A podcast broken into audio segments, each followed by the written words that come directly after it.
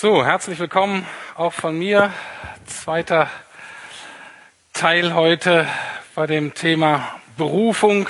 Berufung ähm, Gottes. Letzte Woche habe ich über die Themen begehrt und berufen gesprochen und jetzt ähm, heute über die anderen beiden Aspekte des Titels, nämlich begabt und berufen. Kurze Erinnerung, für mich ist das Thema Berufung so, eine, so ein Grundthema für Menschen. Man kann ja fragen, was ist denn die Verantwortung von uns Menschen? Und die Verantwortung von uns Menschen ist, Antwort zu geben auf Gott. Gott spricht in unser Leben, davon sind wir überzeugt und wir wollen lernen, darauf zu antworten. Und ich möchte die heutige Predigt einführen und ähm, eigentlich entwickelnd entlang ein paar sehr schöner Verse aus dem Alten Testament, aus dem Psalmen, die meines Erachtens total gut zu diesem Thema Berufung passen. Die Psalmen, das ist so ein, ähm, viele nennen die so das Gebetsbuch der Kirche, ähm, war zuerst das Gebetsbuch Israel, ist so eine Sammlung von Gebeten, die aber dann wahrscheinlich viele auch damals vertont wurden. Die Musik ist uns nicht übermittelt worden, wahrscheinlich nicht so ein großer Verlust, aber naja, äh, ich kenne mich auch nicht so aus. Ähm, aber das ist praktisch auch äh, in poetrischer Form ähm, sind das eben Gebete. Und ich möchte lesen Psalm 37, Verse 3 bis 5. Und das geht los so. Du aber so, jetzt könnte man natürlich sagen, na, wer ist denn das du schon? Ne? Und manchmal ist es auch nicht so einfach, wen spricht die Bibel eigentlich an? Ne? Die Bibel spricht ja nicht immer zu mir. Und manchmal muss man genau gucken, na, wer ist da jetzt gemeint? Heute ist es einfach. Heute, wenn da steht du, kannst du wirklich dich gemeint fühlen. Also mit du ist heute du gemeint. Ich auch, ähm, aber du auch. Also deswegen spricht uns das Wort Gottes folgendes. Du aber Vertrau auf den Herrn und tu Gutes. Bleib im Land und sei zuverlässig und treu. Freu dich über den Herrn und er wird dir geben, was du dir von Herzen wünschst. Lass den Herrn deinen Weg bestimmen. Vertraue auf ihn und er wird handeln. Und anhand dieses Textes möchte ich ähm, folgende Dinge mit euch besprechen. Ich möchte erstmal uns vier Säulen angucken, unserer Berufung, sozusagen das Fundament. Dann vier Fragen beim Thema Berufung, die wir uns stellen sollten. Dann zwei Hindernisse, es gibt mehr als diese zwei Hindernisse, aber ich möchte zwei Hindernisse unserer Berufung rausgreifen und dann zum Schluss eine Einladung aussprechen. Also vier Säulen, vier Fragen, zwei Hindernisse, eine Einladung.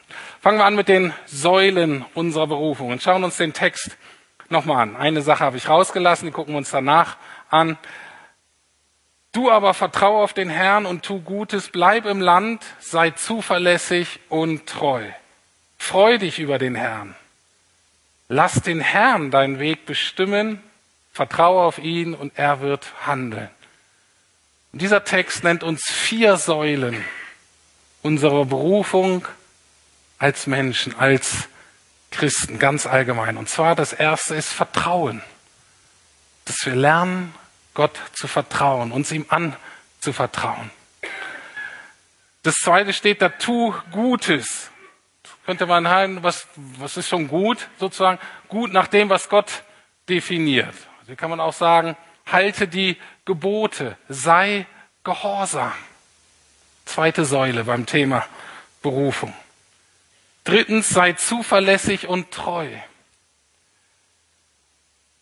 Und das heißt, egal wo du gerade bist in deinem Leben, egal wie es gerade aussieht, alles drunter und drüber oder ziemlich eingefahren und irgendwie alles gesettelt, es gilt für uns alle, egal was du gerade tust und wo du bist, wir sind aufgefordert, dem gegenüber treu zu sein, was wir bis heute, bis jetzt als richtig von Gott erkannt haben. Was wir als richtig erkannt haben, das ändert sich ja auch immer mal wieder. Aber das ist nicht entscheidend. Das Entscheidende ist, dass immer das, was wir erkannt haben, wo wir sagen, okay Gott, das habe ich verstanden, das ist richtig und gut, dem gegenüber will ich treu sein. Und der vierte, die vierte Säule ist Freude an Gott, oder man könnte es auch weiter sagen, Dankbarkeit. Einfach zu sagen, hey, ist echt viel Gutes in meinem Leben. Vielleicht auch viel Schwieriges, aber auch einiges Gutes. Wir sind aufgefordert, uns darüber zu freuen, an Gott zu freuen, dankbar zu sein oder eben auch, wie er es gerade gemacht hat, ihn anzubeten, weil es ihm gebührt. Und wenn wir so mit diesen vier Säulen, mit diesen vier Aspekten, wenn wir so mit unserem Leben auf Gottes allgemeinen Ruf antworten, dann ist gut. Ich würde fast sagen, dann reicht's. Dann hast du eigentlich schon alles erledigt. Dann brauchst du nicht mehr viel groß weiterfragen. Weil das ist so die Rahmenbedingung, das Grundgerüst deines Lebens. Und wenn du da, und es lohnt sich auch für uns immer wieder zu gucken, okay, wie sieht's da aus? Und die, Säulen auszubessern. Weil das sind unsere allgemeinen Rahmenbedingungen des Lebens. Es gilt für uns alle, beinhaltet alle unsere Lebensbereiche, diese vier Säulen. Das heißt, unsere Beziehungen, egal zu welchen Menschen, sei es das, was wir jobmäßig arbeiten, wofür wir Geld verdienen, was wir in unserer Freizeit machen, was wir in der Gemeinde machen, hat alles mit diesen vier Säulen zu tun. Meine Frau und ich haben fünf Jahre in England äh, gelebt, in einem internationalen Glaubenswerk, und da waren wir Missionare. Und da kam man auch nur hin, wenn man einen Ruf Gottes hatte. Und das war so ein typisches Missionsglaubenwerk, wo es immer so um Berufung und so diese großen übernatürlichen Sachen ging. Und dann sind wir nach fünf Jahren da weggegangen und äh, sind nach Bremen gegangen. Und da waren wir für einige Jahre überhaupt nicht besonders. Keine Missionare, sondern wir waren einfach nur ein deutsches Ehepaar innerhalb von einem deutschen Vorort mit zwei kleinen Kindern, wie viele um uns herum auch. Und ich stand an einem Abend an der, in der Küche und ich glaube, ich habe Abendbrot gemacht und wir haben so im Vorort gewohnt, es war recht idyllisch und ich habe so aus dem Fenster geguckt und unsere Kinder spielten auf der Wiese vor dem Fenster mit den Nachbarkindern und die haben sich gefreut. Und ich hatte ein tiefes Berufungserlebnis. Und ich beschreibe das so als einen Moment, wo ich sagte, Rüdiger, du bist jetzt hier genau am richtigen Ort. Du bist genau da, wo Gott dich haben will. Und ich habe gemerkt, dass es ist gut, dass das meine Kinder sind. Und ich bin überhaupt kein perfekter Vater, aber es ist gut, dass diese beiden Kinder einen Vater haben und dass ich es bin. Und ich habe diesen Moment als eine, als ein Berufungserlebnis empfangen zu dem, was ich eh schon war, nämlich irgendwie Vater. Das wird man dann irgendwann irgendwie meist. Nicht immer, aber oft, in gewissen Konstellationen. So. Und, aber ich habe das nie so als Berufung wahrgenommen, als etwas Besonderes. Es entwickelt sich halt manchmal einfach so. Und da habe ich gemerkt, nein, es ist Teil meiner Berufung, eine ganz zentrale Berufung in meinem Leben. Warum sage ich das? Viele Christen denken bei dem Thema Berufung eben an etwas ganz Besonderes, an etwas Übernatürliches, etwas, was einen ereilt und man hört was und das ändert radikal die Richtung meines Lebens. Das ist auch Berufung. Das passiert auch. Ich kann auch Geschichten davon erzählen. Aber das ist nicht der Kern beim Thema Berufung. Die Berufung Gottes betont nicht das Besondere und das Übernatürliche, sondern die Berufung Gottes adelt und ehrt das Alltägliche und Natürliche. Ich sag's nochmal. Die Berufung Gottes betont nicht das Besondere und Übernatürliche, sondern adelt und ehrt das Alltägliche und Natürliche. Anders ausgedrückt, durch die Berufung Gottes kann aus einer Arbeit ein Beruf werden, kann aus der Normalität etwas Besonderes werden, kann aus dem Alltag etwas Heiliges werden. Darum geht es eigentlich beim Thema Berufung. Und das ist so die Grundlage, das sind so die Säulen. Wenn die nicht stehen, dann können wir darauf nicht gut weiter bauen. Das ist die Einladung, das vielleicht nochmal anzusehen, nach Hause zu sagen, stehen die Säulen. Das ist prinzipiell klar. Und dann können wir uns so ein bisschen an die konkretere Berufung ranwagen. Und da müssen wir uns meines Erachtens mindestens vier Fragen stellen. Und Ausgangspunkt ist dieser kleine Halbsatz im Psalm 37, 4a. Wenn das alles geregelt ist, wenn die Säulen stehen, wenn das so die allgemeinen Lebensbedingungen sind in deinem Leben, Vertrauen, Gehorsam, Dankbarkeit, Treue. Und du weißt, dass Gott dich ruft in deinem Alltag, wo du bist. Dann gilt Folgendes. Und dann wird er, das ist Gott, dir geben, was du dir von Herzen wünschst. Ich weiß nicht, wie es euch geht. Manchmal denken, wow, steht das wirklich in der Bibel? Ist das nicht so ein bisschen riskant, den Menschen, ich kenne dich ja nicht mal, dir zu sagen, hör mal zu, was du dir wünschst von Herzen, das gibt dir Gott dann in diesen Rahmenbedingungen. Ist ja ungewöhnlich auch so menschenorientiert, ich orientiert. Aber in den richtigen Rahmenbedingungen ist diese Betonung auch total wichtig. Warum? Weil Gott dich beruft. Und zwar genau dich. Das bedeutet, Gott wirkt nicht an dir vorbei in dieser Welt. Natürlich kann Gott auch ohne dich wirken. Klar, tut er auch. Ist ja auch schön. Aber er liebt es, eben mit dir und durch dich zu wirken in dieser Welt. Und wenn das stimmt, dann führt das zu doch herausfordernden Fragen, na, wer bin ich denn überhaupt eigentlich? Und die zweite Frage ist, was kann ich denn schon? Und die dritte schwierige Frage, was will ich denn? Was liegt mir dann am Herzen? Und die vierte ist dann, okay, wo ist denn Not in der Welt? Wo werde ich eigentlich gebraucht? Das sind die vier Fragen, die gucken wir uns jetzt mal etwas genauer an. Wer bin ich denn? Diese Frage habe ich relativ ausführlich letzte Woche in der Predigt behandelt. Das heißt, wenn du sie nicht gehört hast, hör sie nach. Im Internet geht es um dieses Begehrtsein, diese bedingungslose Annahme und Liebe von Gott als Grundlage unserer Identität. Dann zu mir gehört auch noch so mein Temperament, mein Persönlichkeitstyp. Da gibt es ja mittlerweile so einige Tests, so Disk-Test oder Strength-Finder oder was weiß ich, was man da noch so machen kann. So, ah, das passt so zu mir. Auch das kann ganz hilfreich sein, wenn es um Thema Berufung ist. Aber zu gucken, okay, wer bin ich eigentlich? Und die Frage der Identität muss geklärt sein, bevor dann die Frage kommt, okay, was kann ich denn eigentlich? Was sind meine Gaben? Was sind meine Neigungen? Was sind meine Fähigkeiten. Weil das Neue Testament macht ganz, ganz klar an mehreren Stellen, dass jeder und jede von uns gewisse Fähigkeiten, gewisse Begabungen von Gott geschenkt bekommen hat. Und die Frage nicht ist, ob du was abbekommen hast.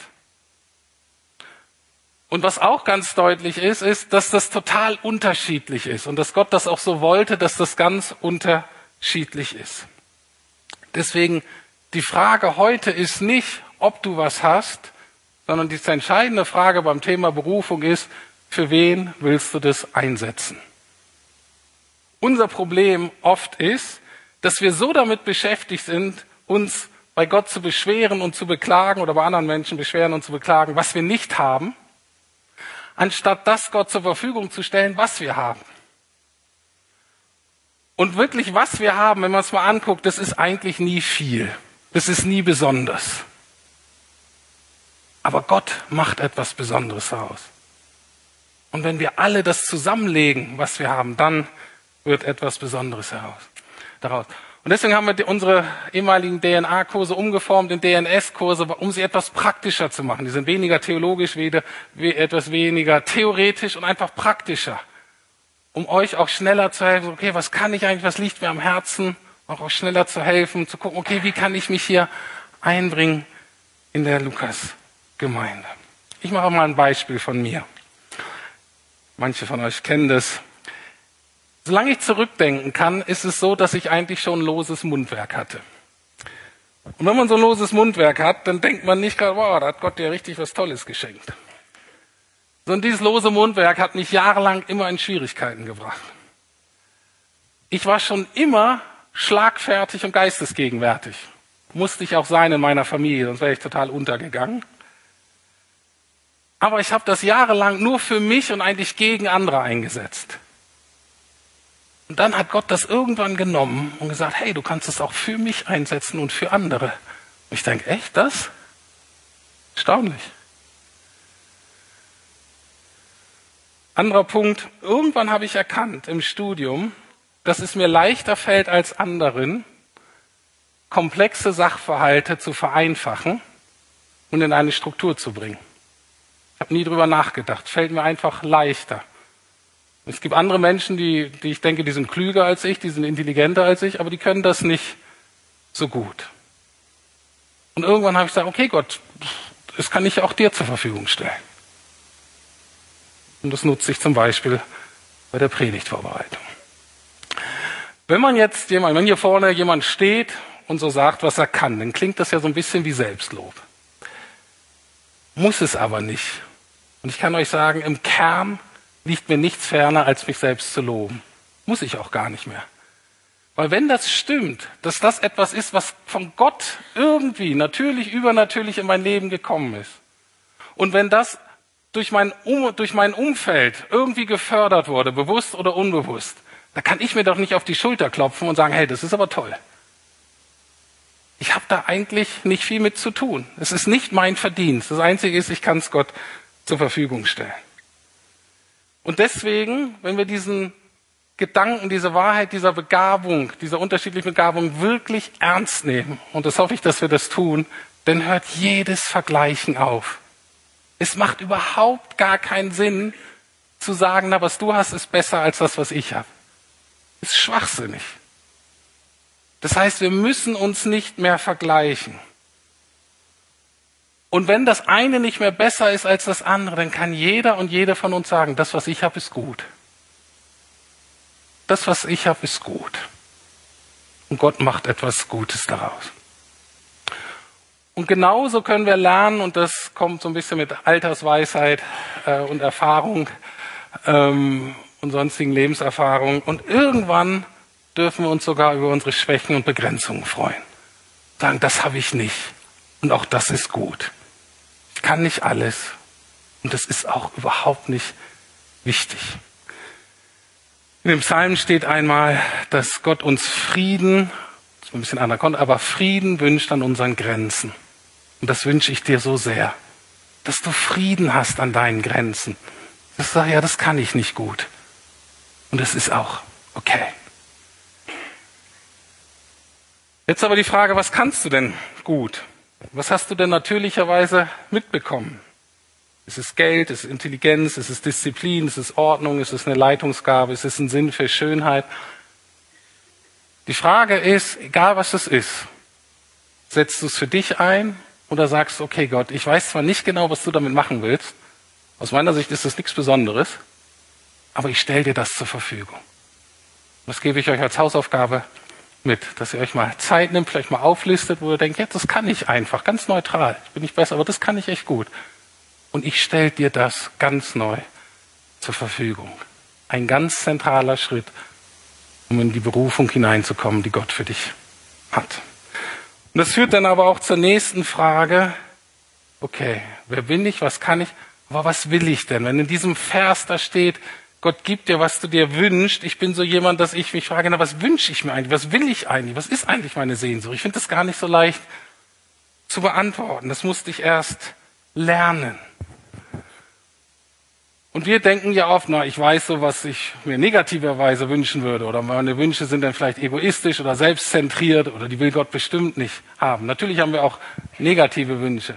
Aber Gott hat auch ganz positive Leidenschaften, positive Wünsche, gute Wünsche in dich hineingelegt. Als dein Schöpfer auf natürliche Art und Weise und dann als Retter durch den Heiligen Geist, wenn der in dir wohnt, dann kommen gute neue Herzenswünsche in dein Herz. Auch das ist gut zu sagen, ah, okay, das liegt mir persönlich wirklich am Herzen. Und es ist gut, wenn man das kennt. Das hilft. Junger Mann, einige von euch kennen ihn, ähm, hatte hier vor kurzem ein Vorstellungsgespräch beim CVM. Die haben jemanden gesucht für die junge Erwachsenenarbeit. Und er hat sich da beworben, weil teilweise passt das. Und dann kam natürlich in dem Jobinterview eine total selbstverständliche Frage. Und liegen dir junge Erwachsene ganz besonders am Herzen? Hat also darüber nachgedacht und merkte, nö, eigentlich nicht. Und dann war er ein bisschen überrascht er selber war auch überrascht und dann merkte er, mir liegen eigentlich gar nicht junge Erwachsene am Herzen, mir liegen gewisse Themen am Herzen. Die will ich voranbringen in meinem Leben. Wenn, wenn das mit jungen Erwachsenen ist, gut. Auch wenn das Jugendliche oder Ältere sind, ist auch gut. Und das ist deswegen wichtig, wozu hat Gott mich gerufen? Was hat er mir aufs Herz gelegt? Sind es gewisse Themen? Oder ist es eine gewisse Zielgruppe? Wenn wir zum Beispiel junge Erwachsene am Herzen liegen, ist eigentlich egal, was ich mit dem mache. ich mit denen in der Bibel lese oder einfach quatsche oder ein Bierchen trinken gehe oder Gottesdienst feiere, ist egal, Hauptsache mit jungen Erwachsenen. Das hilft zu erkennen, was ist meine Berufung. Wenn du sagst, nee, das ist nicht an Menschen gebunden, sondern ich bin eher ein Mann oder eine Frau, die sagt, ich liebe Prozesse. Oder ich liebe ein Produkt, das muss gut sein. Es ist gut zu wissen, wofür schlägt mein Herz. Aber noch das ist ganz wichtig, Berufungen können sich oder Herzensanliegen können sich über die Jahre verändern. Die wenigsten von uns sind nur zu einer Sache im Leben für immer berufen. Manches kommt und geht auch, je nach Lebensphase. Aber manche Sehnsüchte, Themen und Leidenschaften entwickeln sich auch erst aus schmerzhaften Erfahrungen heraus. Das, was wir denken, uh, das will ich eigentlich weghaben in meinem Leben, genau das kann Gott benutzen, um eine Berufung daraus zu stricken. Anders ausgedrückt, Oft entwickelt sich eine Berufung erst aus einer Lebenswunde. Sag's nochmal. Oft entwickelt sich eine Berufung erst aus einer Lebenswunde. Etwas, wolang du, du jahrelang leidest, von dem du dir wünschst, es wäre anders, wo du an dir selbst, an Gott und an der Welt leidest und wund geworden bist. Oft nimmt Gott genau das, möchte da reinkommen und macht daraus eine Berufung. Etwas Schönes, etwas Kraftvolles. Und deswegen liegt, und ich finde, es kann gar nicht anders sein, beim Thema Berufung auch ein Geheimnis dem zugrunde. Es kann auch gar nicht. Und wenn Gott damit drin ist, dann muss das auch was Geheimnisvolles haben, etwas, was wir nie ganz greifen können. Jemand hat das mal folgendermaßen beschrieben. Der Ort, zu dem Gott dich beruft, ist der Ort, an dem deine tiefe Freude und der tiefe Hunger der Welt zusammentreffen. Okay? Es ist der Ort, wo deine tiefe Freude oder dein tiefes Herzensanliegen, deine Sehnsucht und der Hunger oder die Not in dieser Welt zusammentreffen. Und das führt zur vierten und erstmal letzten Frage unserer Berufungsfindung. Wo verspüre ich die Not in dieser Welt? Oder wo braucht die Welt mich denn? Wo leide ich besonders an der Zerbrochenheit von Gottes Schöpfung? Und ich gebe euch jetzt noch mal ein ganz paar Beispiele. Und es geht nur darum zu zeigen, dass es bei ganz unterschiedlichen Aspekten, dass man ein Gefühl dafür entwickeln kann, wenn Gott mir das gibt mir auf dem Herzen liegt und ich das kann, dann gibt es eine Entsprechung dazu in dieser Welt, die da an diesem Punkt leidet. Und Gott beauftragt mich, ein Stück Linderung in diese Not hineinzubringen. Nehmen wir mal Lehrer, egal wo, in der Gemeinde, außerhalb Schule und egal. Lehrer leiden an der Dummheit und Unwissenheit der Menschen. Die sagen, das geht nicht. Die Menschen müssen wissen, die müssen lernen, das müssen die doch begreifen. Das ist notwendig, damit es hier vorangeht. Deswegen ist es gut. Lehre. Nächstes Beispiel, Leitung und Organisation. Manche Leute leiden total, wenn etwas chaotisch ist. Und das ist auch gut. Warum? Weil wenn Dinge nicht gut organisiert sind, dann wird sehr viel Energie, Zeit und Ressourcen einfach verschwendet und verschleudert. Und es gibt Menschen, die sagen, oh, das kann ich kaum ertragen. Muss doch besser gehen. Und deswegen ist es schön, wenn Menschen dann auch sagen, ha, irgendwie fällt es mir leicht. Ich liebe es, Ordnung irgendwie zu schaffen. Und die denken oft gar nicht, ja, ist doch ganz normal, ist doch nichts Besonderes, habe ich schon immer gemacht. Schon meine Lego-Steine sortiert und meine Puppen und so weiter. Ja, genau.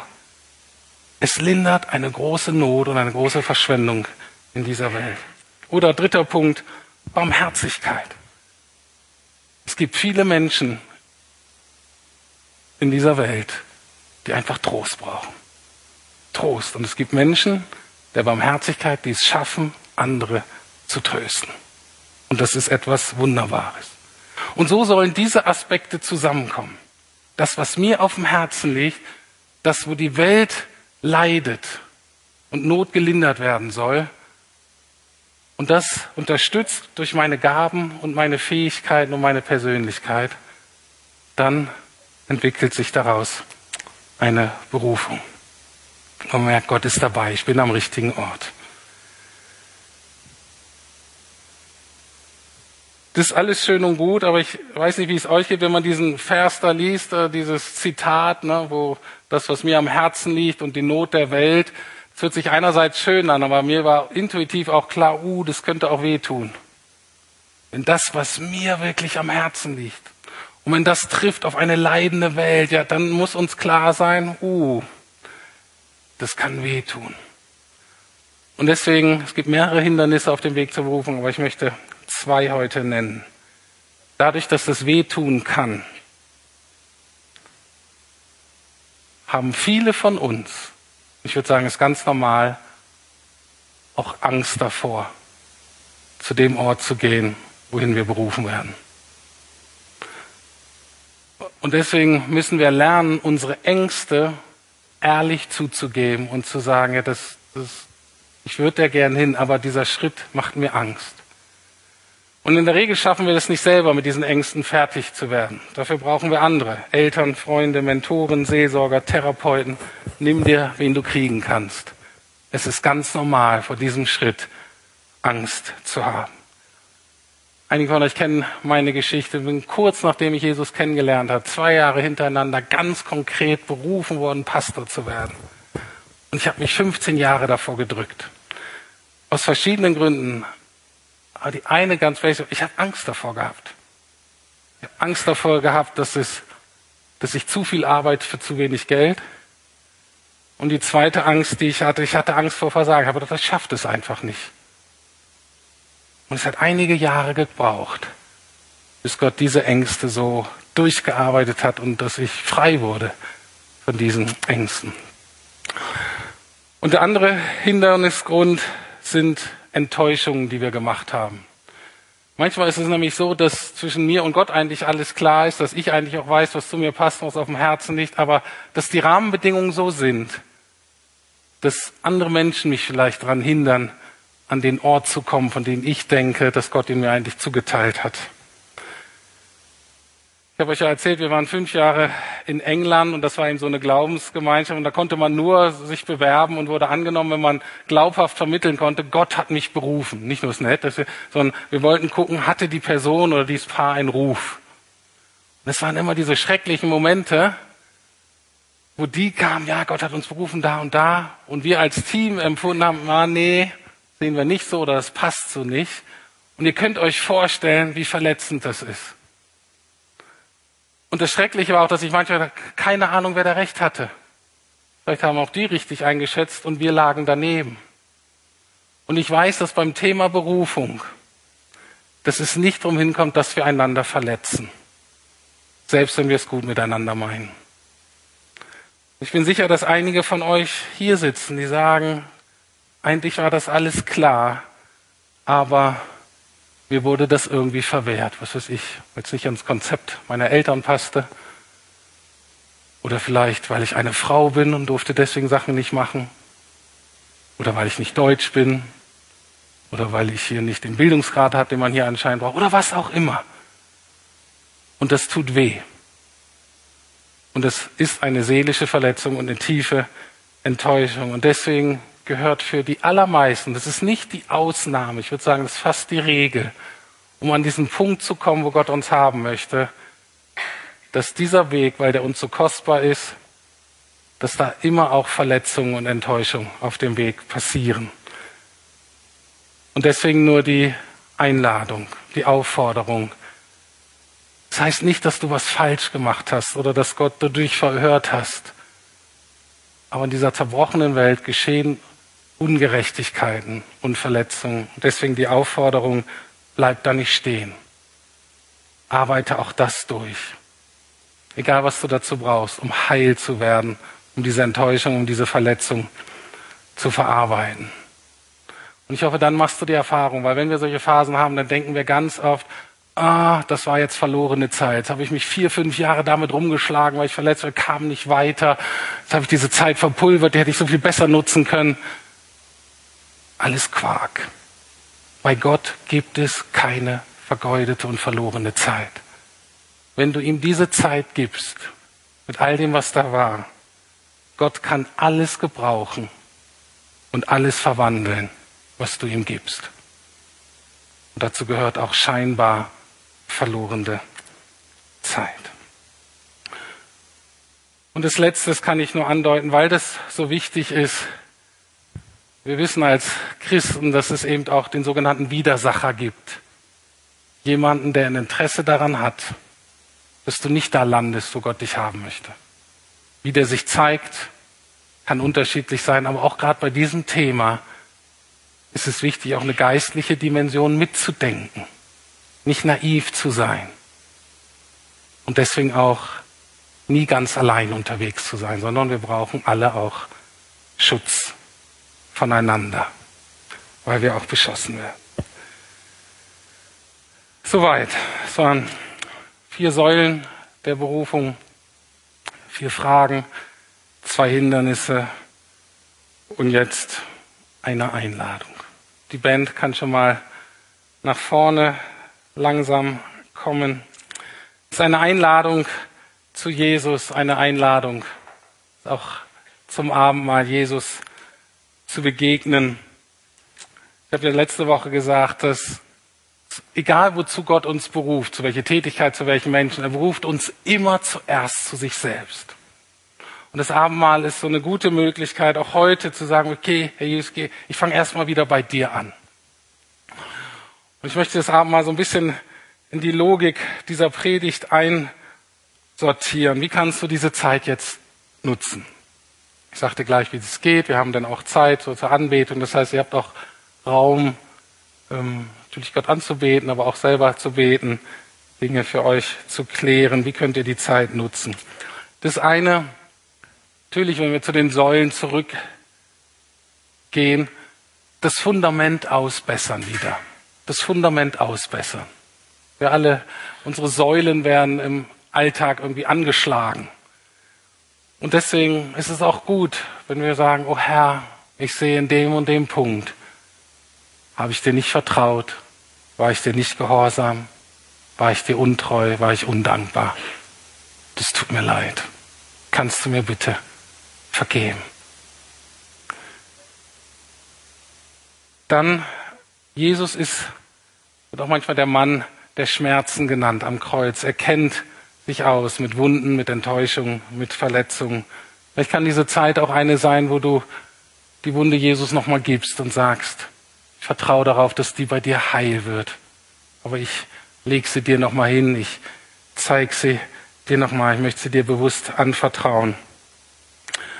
Oder aber auch die Abendmahlzeit heute kann eine Zeit sein, in der du dich entscheidest, eben vielleicht ganz bewusst Menschen zu vergeben, die dich verletzt haben in Bezug auf deine Berufung, die vielleicht irgendwie an dich, an dich schuldig geworden sind, ob sie es wissen oder nicht, dass sie dich gehindert haben, in deine Berufung zu kommen. Und wenn du jetzt was auf, oh ja, die Person, was hat das und das gemacht in meinem Leben, ist es vielleicht eine gute Gelegenheit jetzt zu sagen, okay, Herr, ich will, hilf du mir, ich will diesen Menschen vergeben, ich will es denen nicht mehr nachtragen. Übel loswerden aus meinem Leben. Ich gebe euch eine Minute Zeit jetzt, um mal drüber nachzudenken, worüber ich gesagt, äh, geredet habe, und dann steigen wir ein ins Abendmahl.